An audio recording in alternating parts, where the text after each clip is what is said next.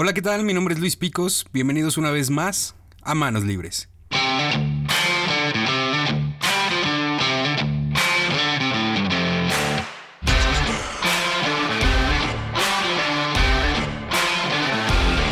Bienvenidos al cuarto episodio de Manos Libres, donde nuestro deseo es que en estos minutos te lleves algo que te haga pensar de manera diferente.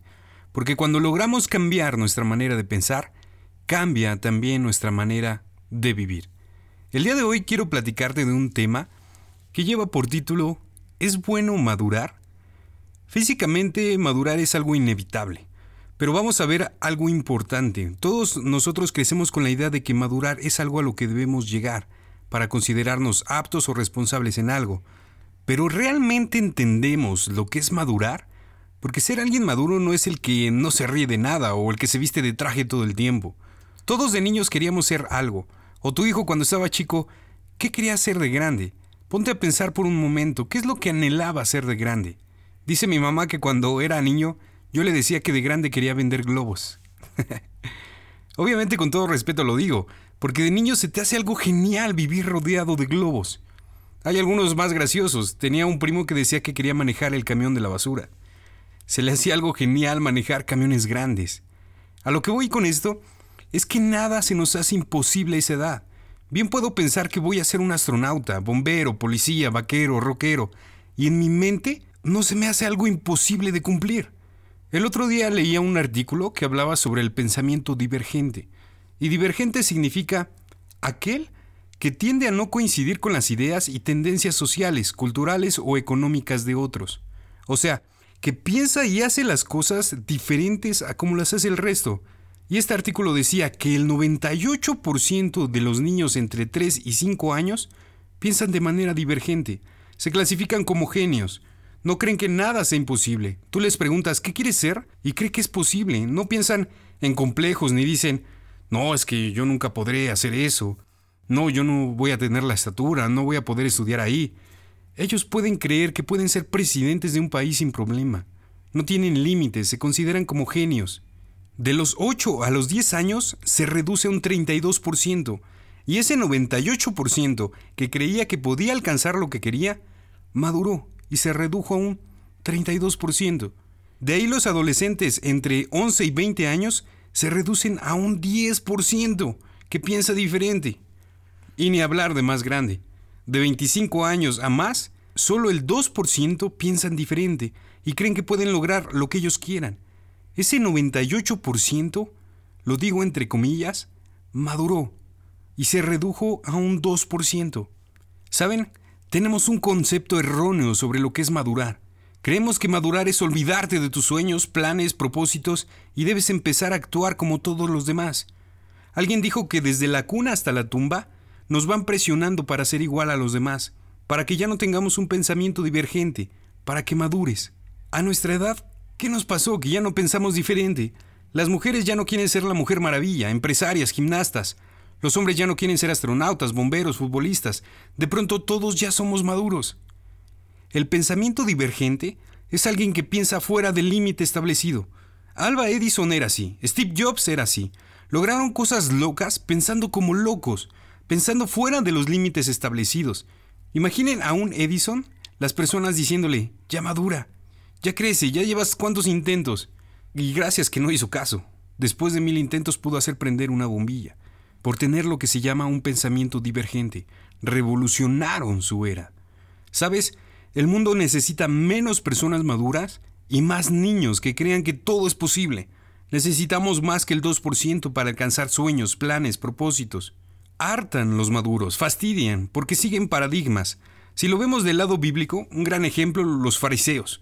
Ellos eran maduros, pero Jesús estaba harto de ellos. Hacían cumplir la ley de Dios, sí, pero cortando planes, sueños, propósitos, que si no se hacía de tal manera, entonces estaba mal y a crucificar. ¿Acaso no hemos notado las historias locas que hay? Aquellos que hicieron una locura, pero cambiaron la historia. Pero desgraciadamente desde niños, desde adolescentes, queremos empezar a ser como los demás. Queremos pertenecer al grupo y dejamos de ser únicos por el miedo a que nos traten de locos o parecer ridículos o tontos. Pero cuando cedemos a esta presión, perdemos nuestra originalidad, perdemos también nuestro propósito, perdemos lo que estábamos destinados a hacer.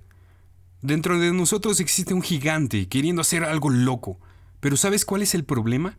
La gente tiene miedo a hacer las cosas por miedo a la vergüenza, miedo a que se burlen. Muchos están perdiendo un destino marcado por miedo a parecer un tonto. Es el miedo de parecer un tonto lo que nos hace no cambiar de carrera o profesión. Miedo de parecer un tonto al no emprender mi propio negocio, mi empresa. Miedo a parecer un tonto al no hablarle a la mujer de mis sueños. Porque decimos, la gente va a pensar que no sé lo que quiero en la vida. Y entonces antes de hacer lo que les gusta, prefieren vivir prisioneros de un empleo al que odian. Porque el miedo a parecer tontos les importó más que tomar una decisión. Pero ¿por qué pensamos así? Deja de pensar que dan en ridículo y de ahora en adelante pelea por ese sueño que se quedó inconcluso. Deja salir ese gigante que anhela hacer cosas locas. T.D. Jakes dice que si no estás haciendo algo que te provoque miedo, no estás creciendo. Porque de eso se trata la fe, tener agallas, estar dispuesto a parecer un tonto. Lo pensaban de un Miguel Ángel, Newton, Gandhi, Luther King, Steven Spielberg. Pero de eso se trata, perder el miedo a parecer un tonto. Porque cuando lo pierdes, revolucionas. Cuando lo pierdes, creces. Cuando lo pierdes, explotas. Dice en la Biblia algo impresionante. Dios eligió a lo que el mundo considera ridículo para avergonzar a los que se creen sabios y escogió cosas que no tienen poder para avergonzar a los poderosos. Tenemos que volver a pensar como lo hace un niño. Y no hablo de hacer berrinche o hacerte pipí en la cama. hablo de una actitud, de un pensamiento, Luchemos para volver a ser parte de ese 98% que piensa diferente, dispuesto a arriesgarse, ansioso de aprender, ansioso de aventurarse. De niño, mi papá antes de irme al kinder me decía, pórtate bien porque yo te estoy viendo siempre desde un hoyito. Y ahí me ven buscando el condenado hoyito. un niño le cree cualquier cosa a los adultos. Por eso hay que empezar a creer como niños, porque cuando no crees, te estás poniendo viejo y no hablo de arrugas o de canas, sino de pensamiento. Algunos piensan, no, yo ya no puedo hacer locuras, ya tengo 30, 35, 40. Ah, es que no puedo arriesgarme, ya tengo familia, llevo tanto tiempo en mi empresa, ¿cómo voy a arriesgarme? ¿Cómo voy a hacer semejante locura? Ya no tengo edad para andar soñando. ¿Cómo voy a hablarle a ella si soy muy feo? ya estoy viejo, ¿para qué quiero una casa? Ya mi relación se está yendo a la quiebra, ¿para qué peleo? ¿Para qué me arriesgo a poner mi negocio? ¿Para qué me arriesgo a estudiar eso que siempre había querido? ¿Para qué? Sabes, nosotros somos los que permitimos que nos roben, nos maten y nos destruyan el propósito que tenemos dentro. ¿Vas a encontrar dificultades? Por supuesto. Es más, te vas a encontrar al diablo de frente. Lo malo sería que no te lo encontraras porque entonces vas en la misma dirección. El tiempo no corre para madurar y olvidarnos de nuestros objetivos. El tiempo corre para madurar y cumplirlos. Crezcamos para cumplir esos objetivos, no para olvidarnos de ellos. Checa un niño, la esperanza la tiene al 100%, no saben de timidez, no saben de complejos. Un niño te va a decir si tienes un frijol en el diente, no le da pena nada. No son tímidos, no se avergüenzan. Pero nosotros nos matamos diciendo, ¿qué van a pensar? ¿Qué van a decir? Es el miedo a parecer tontos lo que no nos deja avanzar. Es el miedo a no ser maduros lo que nos está robando el propósito. Si tú ves la película de Rocky en la, en la parte 3, Mike, el entrenador de Rocky, le dice, te pasó lo peor que le puede pasar a un boxeador. Te sensibilizaste, perdiste el fuego, perdiste la pasión de luchar. ¿Acaso es lo que nos está pasando en la vida? ¿Nos sensibilizamos? ¿Ya nos acostumbramos? ¿Perdimos la pasión de luchar? ¿Perdimos el fuego? Maduramos equivocadamente, para no cumplir sueños, para olvidarnos de ellos. Saquemos el gigante dentro de nosotros, seamos parte de ese 98% que creen que las cosas pueden ser posibles, que no le importa hacer el ridículo y está dispuesto a pelear por lo que ama. Sea su familia, sus sueños, sus planes, comenzar una empresa, comprar una casa, estudiar lo que quieras, pelear por servir. El propósito en la vida no es ser feliz, no es ser rico, el propósito en la vida es ser útil, porque es lo que te hace ser trascendente. Bueno, este fue nuestro cuarto episodio y es todo lo que te quería contar. Recuerda que puedes encontrarnos en Spotify, Apple Podcast y Facebook como Manos Libres Podcast para que estés al tanto de todo el material que subimos diario. Nos escribas si tienes alguna duda o si quieres que hablemos de algún tema en específico. También me puedes encontrar en Instagram como luispico004.